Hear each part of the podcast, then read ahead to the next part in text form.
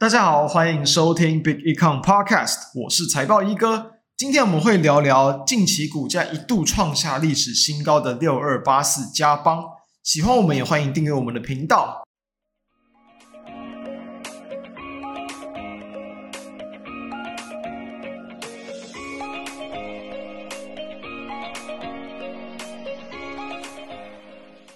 我很快速的谈一下最近台股的状况。台股最近到了一个蛮关键的位置，就是因为碰到了在六七月份的前高点嘛，那刚好又碰上就是美国的这种休市期间，所以市场会有所观望。那当然，台股就是在这个地方稍微震荡一下，很正常。刚好在我们录制时间哦，十一月二十三号，哎呦，今天很多的一些强势股，就可能前几天大涨啊，然后可能今天甚至一度涨停的标的啊，诶，都出现这种可能涨停打开，然后一路往下狂跌翻黑。或者是前几天很强，今天就开高走低啊，或者就是开平走低，这样的弱势表现，代表就是说盘面的资金轮动加速，追价的风险也提高。但是呢，我们今天还是要跟各位聊如何追价。我认为这个阶段，相信大家再去观察最近的盘面，我认为追价的风险真的没有到很大。你要追对标的，而不是就是胡乱的去乱买。为什么？其实我们可以发现到，就是在两个礼拜前，或者是在上礼拜跟大家分享到的一些标的哦。其实都是已经股价已经有稍微去往上去发动了，它不是就是那种很整理啊，看起来就是没什么波动的标的，往上发动之后，几乎在分享上去大涨的一些空间。好比在两周前跟大家分享到，就是电源管理 IC 的六一三八茂达嘛，提到就是说在一些新品出货的一些加持之下，其实对明年的营运成长可以乐观看待。诶，然后呢，从当时候的收盘价，即便呢近期股价有修正拉回，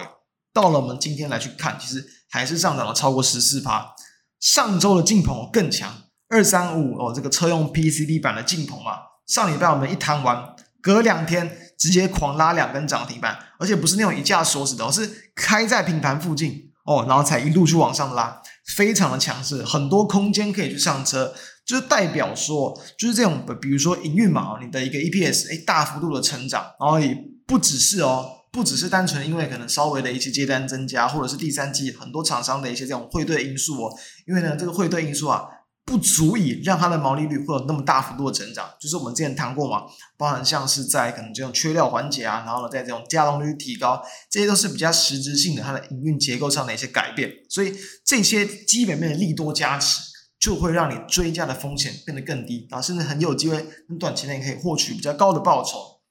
今天我们要谈的标的哦，其实也是类似这种情况。最近的股价看起来涨得有点多，但我认为还没有结束。为什么？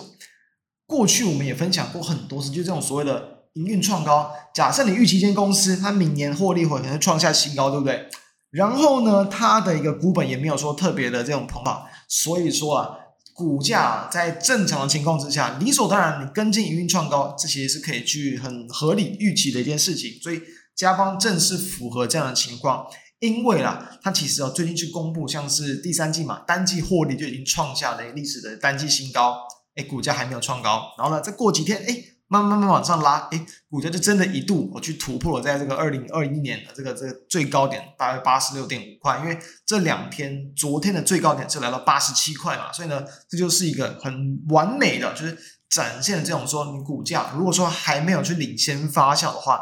很有可能呢，会还会还是会跟在你营运创高之后来往上去创新高。好，那么也要要来先认识一下嘉邦是做这种呃高频元件跟保护元件的。什么是高频元件？就是包含各种的一些天线模组，主要会用在包含像网通的应用啊、蓝牙、车用啊、车联、车用电子、车联网啊、卫星、物联网等等这种，就是可能跟我们生活周遭的一些这种讯号的一些传输会比较相关的一些产品。大约占它的营运比重有五十六趴左右，另外一部分就是保护元件，就是我们比较常听到所谓的被动元件啦。哦，被动元件大概就是占了四十三、四十四趴，包含像各种可能针对电流啊、电压这种可能会超载的一些保护元件啊，然后可能这些呃高频率的功率的一些电感等等。我觉得我想先谈一下保呃保护元件这一块，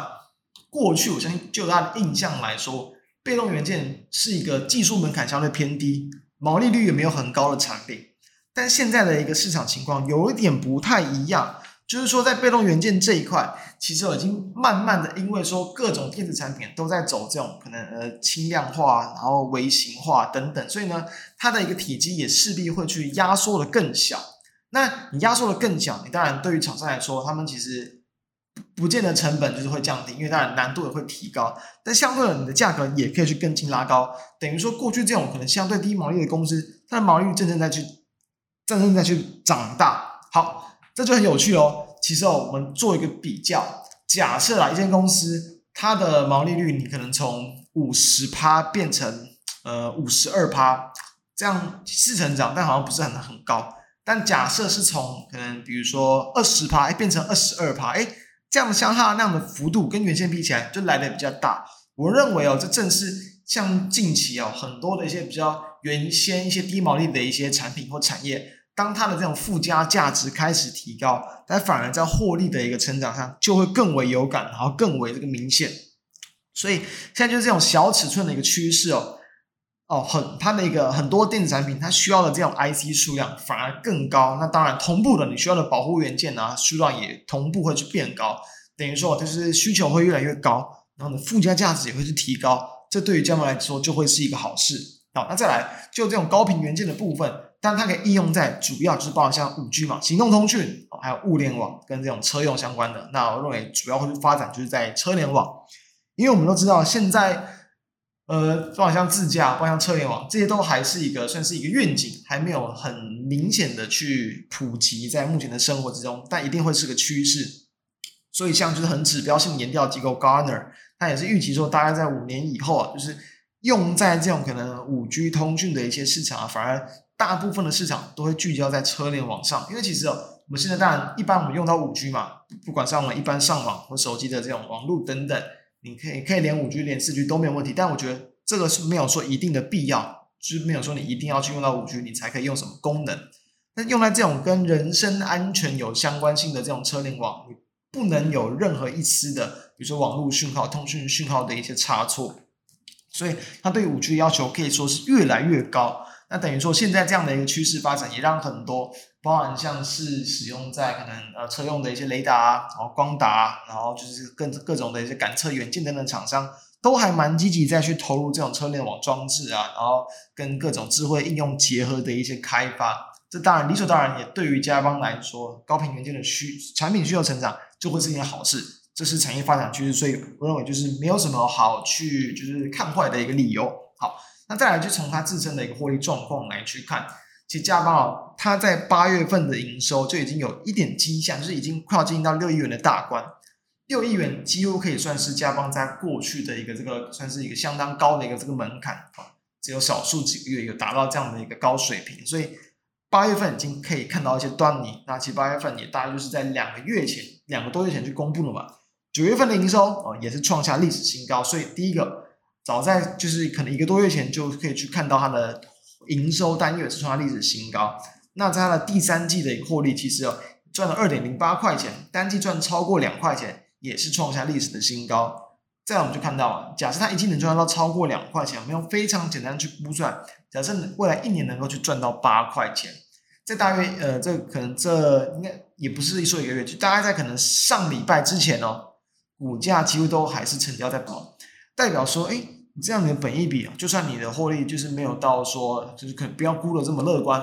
基本上也好像没有去超过十五倍，其实还是蛮低的哦。那当然很多人会知道说，其实可能过去在被动元件嘛，假设被动元件不是在走这种涨价循环，它的本益比通常也不会去拉很高。诶，但你有超过一半的比重是做在这种高频元件嘛，那当然一定会对于本益比来说一定会有所拉抬空间，所以。它其实，在过往，就是很多时候都是有成交，可能偶尔会超过到二十倍本益比，这都是蛮常见的状况。所以我认为，你以这样的一个营运已经去缴出不错的数字，搭配上说它的一个估值，其实好像还没有到特别的高估，这些就是能够去我认为持续推动到股价的一个原因。所以看到说为什么它在比如说在最近这几个月，股价是一路沿着月线，大概从九月以来慢慢的往上去垫高，从十一月初以来。几乎就是沿着五日均线往上去做垫高，这就是我认为你有一个营运转嫁基本面的支撑，然后又有一个评价相对偏低、合理便宜的这个状况，都是有办法让近期你在追价动作上更就是减轻更更多的压力啊，然后你也不用去担心有过度的一些拉回的一些这种情况。所以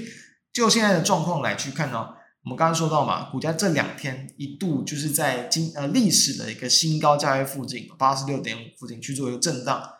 我认为啊，伴随着一个营运它的后甚至是后续有在这种呃增加产能的一些这种计划，规模扩大啊，然后毛利率成长。那这个营运数字就讲出更漂亮的数字来，股价基本上不会只停留在一个历史一个过去水平，一定都还会有在往上的一些空间，这是会需要一些时间去做等待。我认为最简单的例子就是，比如说我们过去再去谈，就是宝瑞嘛，宝瑞虽然说是透过这种并购让自己的营运规模更大幅度的扩大，会创新高，但后续股价也确实很明显的就是也是往上是往上创下了波段新高，所以这样的一些例子，我认为在最近呢，其实。都还蛮常见的啊，不一定是说营运创高，但是在这种经过产业复苏哦，需求开始回温，诶，然后近最近的营收开始慢慢的有起色，很多这样的一些标的都还是蛮值得大家在最近去留意，然后去做研究，去做这种找寻的这个这样的一个方向。所以呢，把这些方向提供给大家参考，认为都还会是在最近这段时间很值得，而且有很很不呃，应该说不少的这种胜率跟获利空间的一些方向。欢迎大家都可以去去研究研究，对，研究研究。那以上就是我们今天要跟各位分享到的内容，也希望对于大家有帮助。相关的资料都会放在我们 BECON 的网站还有 FB 上，大家都欢迎可以去浏览。那我们就下周跟大家再见喽，大家拜拜。